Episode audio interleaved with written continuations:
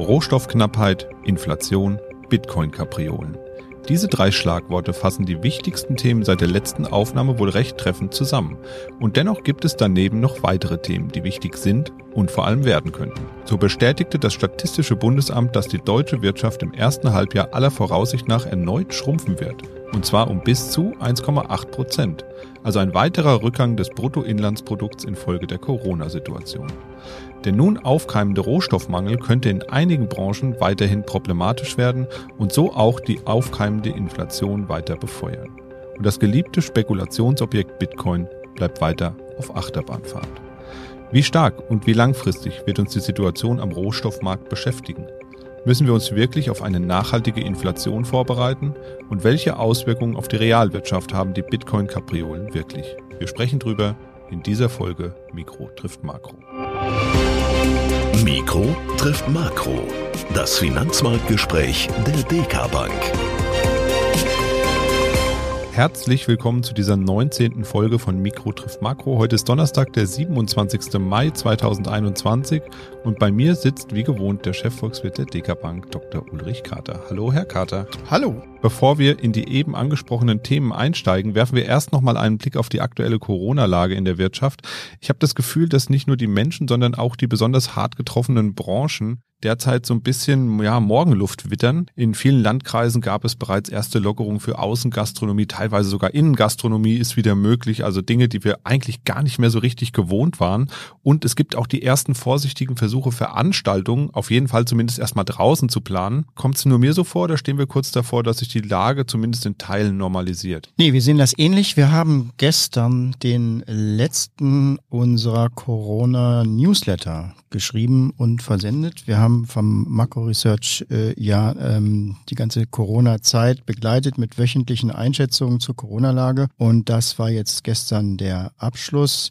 Es war ja immer Annahme ähm, an den Märkten, dass irgendwann Schluss ist mit dem Virus. Ich weiß, jeder Virologe schreit jetzt auf an der Stelle. Ähm, natürlich ist längst auch nicht Schluss, das wissen wir auch. Corona wird bleiben, Corona wird mutieren, Corona wird Neben- und Nachwirkungen haben, die ganzen ökonomischen Folgewirkungen und so weiter. Das meine ich aber nicht, wenn, wenn ich sage, dass auch mal Schluss ist mit Corona. Ich denke, es ist Schluss mit den negativen Überraschungen. Das war ja die beunruhigendste Entwicklung eben in dieser Corona-Zeit. Dann erst kam das Virus selber, dann kam die zweite Welle, dann kamen die Verzögerungen bei den Impfungen und das eben hat der Wirtschaft jeweils dann immer mächtig zugesetzt. Ich denke, wir gehen jetzt von dem Stadium, in dem wir gefühlt immer tiefer in den Sumpf reingerutscht sind, eben jetzt über in ein Stadium, wo wir, wo wir anfangen können, den ganzen Dreck abzuschütteln und eben wieder nach vorne gucken können. Ja, hoffen wir es mal. Dann ist mir noch was aufgefallen, abseits der eben schon in der Einführung angesprochenen Themen. Ich wäre fast eingeschlafen dabei, aber der Sprecher hat so einen unglaublichen Wirbel darum gemacht. Die USA haben nicht nur eine Mindeststeuer zugestimmt, sondern eben eine vorgeschlagen, also eine Mindeststeuer für Unternehmen global. Was ist denn daran eigentlich jetzt so spektakulär? Ja, das ist eigentlich wirklich ein äh, Aufwacher. Das ist also so überraschend, wie, keine Ahnung, ähm, Dagobert Duck seine Talerchen jetzt äh, für wohltätige Zwecke verschenken würde. Das ist eine Kehrtwende äh, in 40 äh, oder 50 Jahren US-Steuerpolitik. Äh, dazu muss man vielleicht wirklich mal zurückgucken. Begonnen hat alles mit äh, Ronald Reagan. Der hat nämlich äh, mehr oder weniger so sinngemäß gesagt, nur niedrige Steuern sind gute Steuern. Ähm, das hat er äh, national gemeint, deswegen hat er gar nicht mehr die Steuern gesenkt. Die USA haben immer noch eine Steuerquote, das heißt einen Anteil am äh, Bruttoinlandsprodukt, der liegt irgendwo in griechischen Verhältnissen. Aber er meinte das eben auch durchaus international ähm, mit niedrigen Steuern andere eben zu unterbieten. Das hat ja durchaus einen wahren Kerngedanken. Also äh, dahinter steckt, dass eben nicht nur Unternehmen konkurrieren um die Nachfrage, sondern auch Staaten konkurrieren äh, um die besten Lösungen, beispielsweise für Verwaltungsthemen oder Politikthemen.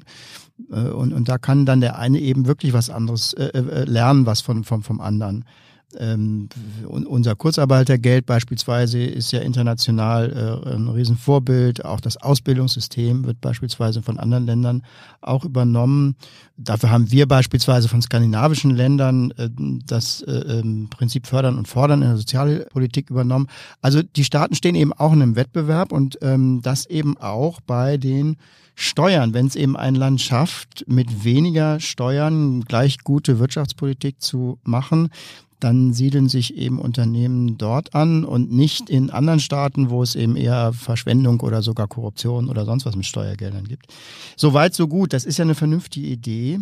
Aber diese Idee ist eben dann in den äh, Jahrzehnten mehr oder weniger aus dem Ruder gelaufen. Aus dieser Idee vom Steuerwettbewerb ist eher ein Rattenrennen geworden äh, um den niedrigsten Steuersatz. Und es war jetzt wirklich nur die Frage, wer zuerst den flächendeckenden Nullsteuersatz einführen würde, um eben noch mehr Unternehmen anzu, äh, anzulocken.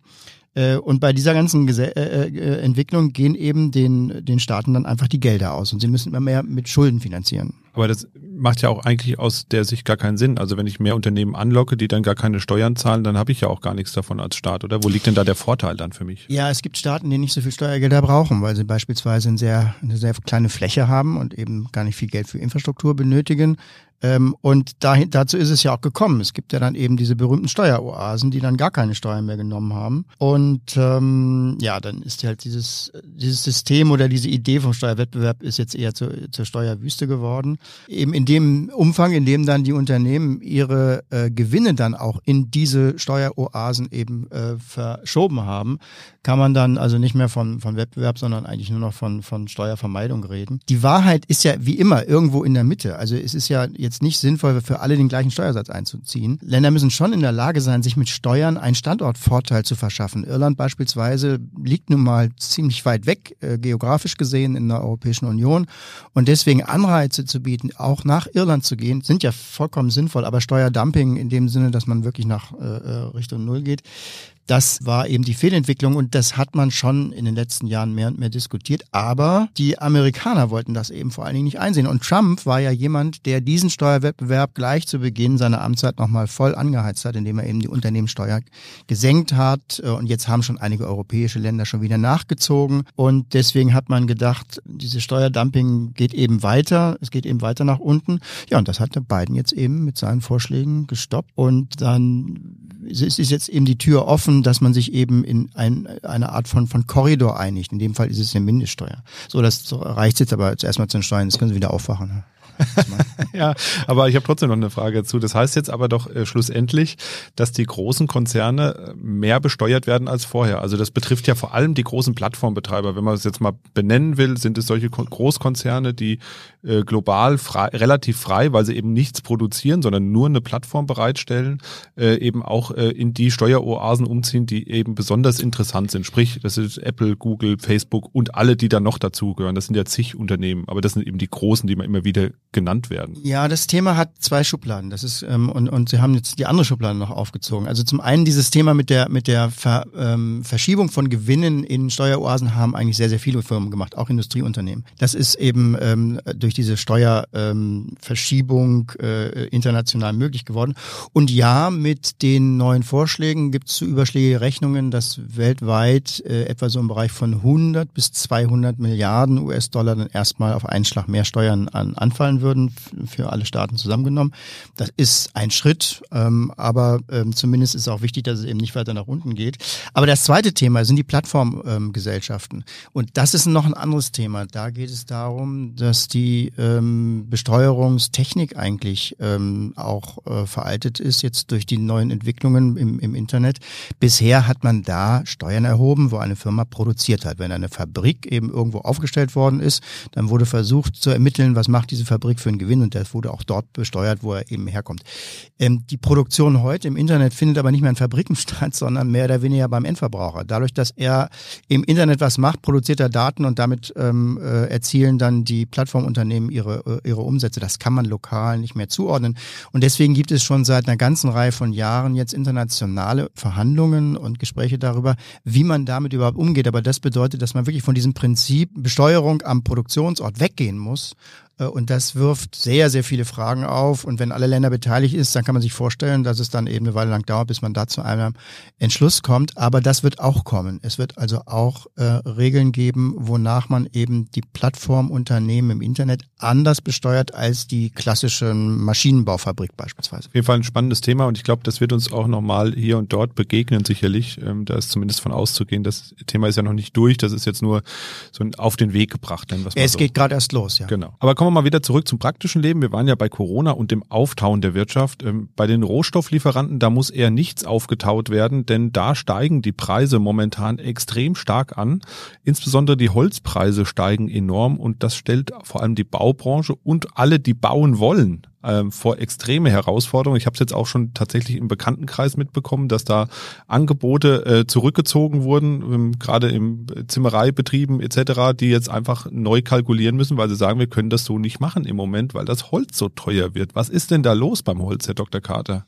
Ja, die Zimmerleute gucken alle auf ihren Hof und da liegt vielleicht noch ein Stapel, aber der ist schnell weg. Ähm, die Preise haben sich in kurzer Zeit jetzt verdoppelt beim Holz. Und Holz ist wirklich synonym für diese Klappheit, die ist ja äh, allerdings ähm, auch, auch noch weitergehend. Beim Holz, äh, wie immer, es sind mehrere Faktoren, wenn, wenn eine Branche eben dann hart getroffen wird. Beim Holz ist es vor allen Dingen eine weltweite äh, Nachfragesteigerung nach Holz. Äh, und äh, das hängt damit zusammen, wir haben zurzeit einen Bauboom in Vereinigten Staaten. Da wird ja vor allen Dingen eben auch mit Holz eben äh, als Grundstoff gebaut. USA, Kanada ähm, gehen die Bauaktivitäten gerade durch die Decke und das äh, sorgt für Preissteigerungen und deswegen wird eben dann exportiert. Das ist ein Weltmarkt. Es ist dann an der Stelle natürlich immer die Frage, ob man dann Exportbeschränkungen aufmachen soll, hat man ja auch schon ventiliert, aber damit fügt man dem Wirtschaftsstandort natürlich längerfristig dann Schaden zu. Beim Holz kommt noch dazu, dass in Deutschland auch die ähm, Holz Gewinnungsbedingungen im Winter schlecht waren. Es war eben dann doch ein härterer Winter als sonst. Und wie gesagt, es kommt alles zusammen. Ähm, wird auch noch eine Weile so bleiben wohl, aber es ist nicht ähm, wahrscheinlich, dass so eine solche Konstellation von preistreibenden Effekten eben dauerhaft ähm, äh, weiter so geht.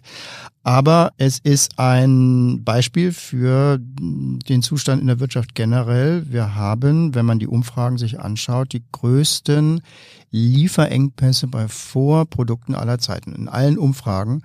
Äh, und das ist also nicht nur ein Phänomen, was ähm, den, den Holzmarkt betrifft, sondern eigentlich alle äh, Rohstoffe. Ja, auch Computerchips beispielsweise sind so ein Thema, was ja immer äh, wieder genannt wird dieser Tage, wo es eine Knappheit gibt. Zählen die dann zu diesen sogenannten Vorprodukten oder beziehungsweise was steckt eigentlich dahinter? Was sind eigentlich diese Vorprodukte und warum sind die so wichtig? Ja, das ist ähm, zurzeit auch ähm, exorbitant. Die Knappheit bei Vorprodukten Produkten. Das sind eben alle Arten von Gütern, die dann hier nochmal im Produktionsprozess verarbeitet werden, die also nicht direkt an den Endverbraucher gehen, sondern die eben dann in weitere ähm, Montageprozesse eingehen und in der vernetzten Weltwirtschaft mit Produktionsketten rund um die Welt gibt es natürlich sehr, sehr viele Produkte, die darunter fallen. Der Grund für diese ganze Knappheit bei Vorprodukten und bei Materialien liegt vor allen Dingen darin, dass die Unternehmen selber überrascht sind für die, über die Nachfragesteigerung jetzt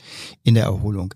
Das hatte im letzten Jahr äh, in dem allgemeinen Corona-Pessimismus hatte das niemand auf dem Schirm, dass es eben dann schon im Herbst oder eben diesem Jahr dann wirklich wieder äh, rund gehen würde mit der Produktion. Und äh, so ist es, äh, dass die Nachfrage eben enorm ist. Und äh, die Entscheidungen, die im letzten Jahr gefällt worden sind, das heißt also, ähm, Produktionskapazitäten runterzufahren, ähm, Produktionsketten stillzulegen, Leute auch erstmal in Kurzarbeit zu schicken, die sind eben falsch gewesen.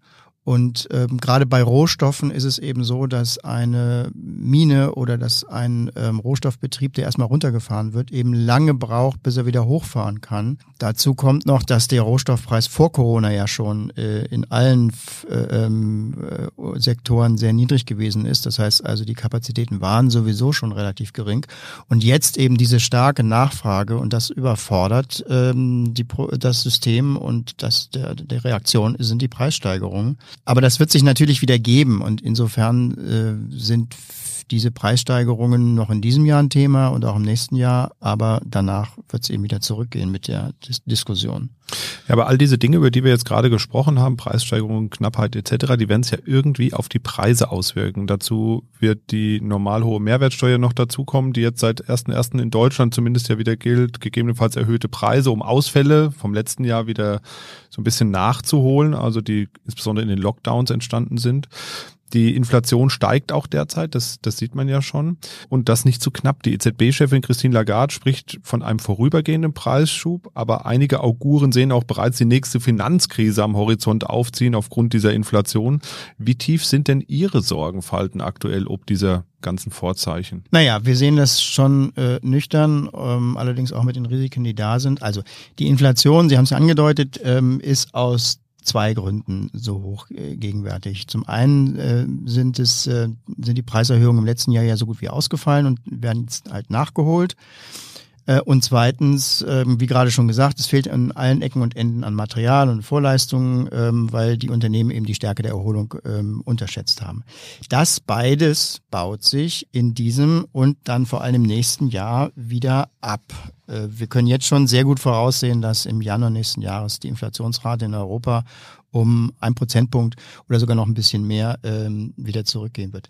Was wir nicht abschätzen können, ist, wie stark in den kommenden Monaten diese preistreibenden Effekte jetzt noch werden.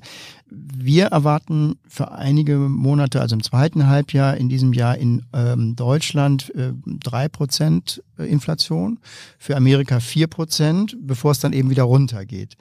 Aber solche Effekte kann man jetzt auf, auf dem Prozentpunkt genau nicht berechnen. Und äh, erst recht nicht in diesem verrückten Corona-Umfeld, wo die äh, Indikatoren sowieso verrückt spielen.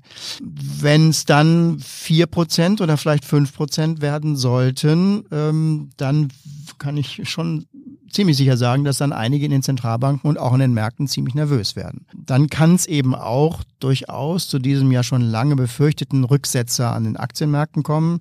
Da muss jetzt keine, nicht gleich eine, eine komplette Finanzkrise draus entstehen, aber es könnte da eben dann mal wieder eine Bewegung nach unten ähm, passieren, die dann auch wieder in der Zeitung steht. Ähm, das wäre aber ähm, aus meiner Sicht dann endlich mal wieder eine Gelegenheit, ein bisschen günstiger an Aktien ranzukommen und ein paar Lücken äh, im Portfolio, im langfristigen Portfolio aufzufüllen. Apropos Portfolio, last but not least würde ich gerne nochmal über das Thema Bitcoin sprechen. Hier gab es ja in den letzten Tagen, man kann fast sogar bis mittlerweile fast sogar Wochen schon, einige Kapriolen. Das betraf aber nicht nur den Bitcoin, sondern auch andere Kryptowährungen. Vom Höchststand, das waren so etwa rund 63.000 Dollar, hat sich die berühmteste Kryptowährung jetzt äh, deutlich entfernt. Warum ist das denn eigentlich in aller Munde? Ist es das Mysterium und die Faszination, die immer noch hinter der äh, Währung Bitcoin steckt? Und viel wichtiger, was heißt das überhaupt für die reale Wirtschaft? Hat das überhaupt irgendeine Auswirkung für uns im täglichen Leben? Naja, wir haben an dieser Stelle ja schon mal festgestellt, dass ähm, die größte Hürde für Bitcoin liegt darin, da, dass es eben kein gesetzliches Zahlungsmittel ist und dass im Gegenteil äh, die Notenbanken ähm, Bitcoin und andere Kryptowährungen eher ähm, umso mehr zurückdrängen oder in den, in den Griff bekommen äh, werden, je größer die Bedeutung wird eben. Jetzt sagen natürlich viele, Bitcoin kann man nicht stoppen, weil man das Internet nicht stoppen kann. Aber ich würde sagen, gerade jetzt in den letzten Wochen hat man eben gesehen, dass die Notenbanken den Gebrauch auch von, von innovativen, von digitalen Finanzinstrumenten sehr wohl äh, empfindlich ähm, behindern können, eben äh, auch ohne das Internet jetzt gleich abzuschalten. Ähm, der Kurssturz von Bitcoin war ja jetzt ähm, mehrere Gründe. Die Chinesen haben sich negativ zur Verwendung von Bitcoin geäußert. Ähm, übrigens an der Stelle kommt auch wieder noch ein neues Thema rein. Man fragt sich jetzt auch zunehmend, ähm, ob es so sinnvoll ist, eine Währung aufzusetzen, die eben zu 70 Prozent in China produziert wird, wie es bei Bitcoin zurzeit der Fall ist. Auch ein politisches Thema. Wobei die ja gerade anfangen, da so ein bisschen wieder zu deckeln. Also da habe ich jetzt auch gelesen. In der Tat, die, die ähm, Äußerungen, die aus China kamen zum Bitcoin, waren eben ja auch nicht förderlich für den Kurs. Aber es war vor allen Dingen auch die US-Regulierungsbehörde, die eben ähm, jetzt in Vorschlag gebracht hat, dass man ähm, zukünftig ähm, Transaktionen in Bitcoin offenlegen muss, wenn man Teil des etablierten Finanzwesens ist. Das heißt, wenn man als ähm, Firma viel mit Bitcoin macht und trotzdem eben Konten im äh, Finanzsystem hält, dann könnte man in Zukunft aufgefordert werden, die Bitcoin-Transaktionen offen zu legen oder zumindest zugänglich zu machen. Und ähm, das ist natürlich ein Generalangriff gegen die Anonymität äh, der Bitcoin-Zahlungen. Und man kann immer noch sagen, solange man nicht mit dem US-Finanzsystem irgendwie in Berührung kommt, kann man immer noch machen, was man möchte mit Bitcoin. Aber das ist ja die Regulierungsform, die die US-amerikanischen Regulierungen so effizient machen, weil die amerikanische Wirtschaft so groß ist, das Finanzsystem erst recht ist fast jeder mit diesen ähm, Einrichtungen und Institutionen in Berührung und muss sich deswegen eben auch an die Regeln halten, die dort entworfen werden. Und auf diese Weise ist es schon ähm, natürlich ähm, eine deutliche Einschränkung auch der Verwendung von Bitcoin, wenn das tatsächlich so äh, kommen sollte. Und da sieht man eben, wie die Mechanismen sind, eben auch Kryptowährungen in ihrer Rolle als reine Währung. Bitcoin hat ja noch viele, viele andere mh, hm, Zwecke und, und auch, auch Nutzen, aber in dieser reinen Währungsfunktion zu behindern, weil das ist eben wirklich Staatsmonopol, das können die Notenbanken auch nicht zulassen. Die Fangemeinde von Bitcoin wird es nicht stören. Das ähm, äh, ist ja sowieso die größte Unterstützung dieser Gedanke Bitcoin als was Neues, als was Unabhängiges, die bleibt ja, äh, die bleibt ja erhalten. Aber diese Vereinnahmung, die da in den letzten letzten ähm, ja, ein, zwei, drei Jahren besonders stattgefunden hat, durch Wall Street, durch die Banken, durch Produkte in Bitcoin, Anlageprodukte und so weiter, da könnte es dann doch ähm, schon mal sein, dass die Attraktivität dann äh, halt doch sehr starken Schwankungen unterliegt. Und damit sind wir bei der, bei der Schlussfolgerung, die ich glaube, aber auch jeder mittlerweile mitbekommen hat, dass diese Preisausschläge, wie wir sie erlebt haben, eben weitergehen werden. Ja, wir haben ja auch schon mal sehr ausführlich drüber gesprochen in unserer Sonderfolge zum Thema Bitcoin und das wollen wir auch gerne nochmal tun. Deswegen, falls Sie, liebe Zuhörerinnen und Zuhörer, Fragen haben rund um das Thema Bitcoin, Kryptowährung etc., dann schreiben Sie uns die gerne an podcast.dk.de. Die nehmen wir dann gerne auf in die nächste Sonderfolge zum Thema, wo wir eben dann vielleicht auch nochmal einen genaueren Blick drauf werfen, wie funktioniert das eigentlich mit der Regulierung von so einer Währung, wie könnte das funktionieren mit dem elektronischen Euro und was bringt das überhaupt alles. Ja, aber auch wenn Sie andere Themen haben, schreiben Sie uns gerne an podcast.dk.de, allgemeine Zusammenhänge, aktuelles Marktgeschehen etc. Wir bauen das dann immer gerne in die Folgen ein. Ja, Herr Carter, gibt es sonst noch was, was Sie noch sagen müssen, wo Sie sagen, das ist noch ein Thema gewesen die letzte Zeit, darüber haben wir jetzt noch gar nicht gesprochen oder haben wir alles erschlagen? Nein, ich glaube, wir haben alles. Wir ähm, schauen vielleicht auch mal wieder auf Themen, die nichts mit Corona zu tun haben. Wir werden ähm, jetzt auch, ist in der Arbeit, ähm, die Prognose für, dies, ähm, für die Europameisterschaft. Aha, ähm, der Volkswirt interessiert sich auch für Fußball? Naja, wir versuchen natürlich immer mit unseren Methoden ähm, da auch ein bisschen in die Zukunft zu schauen.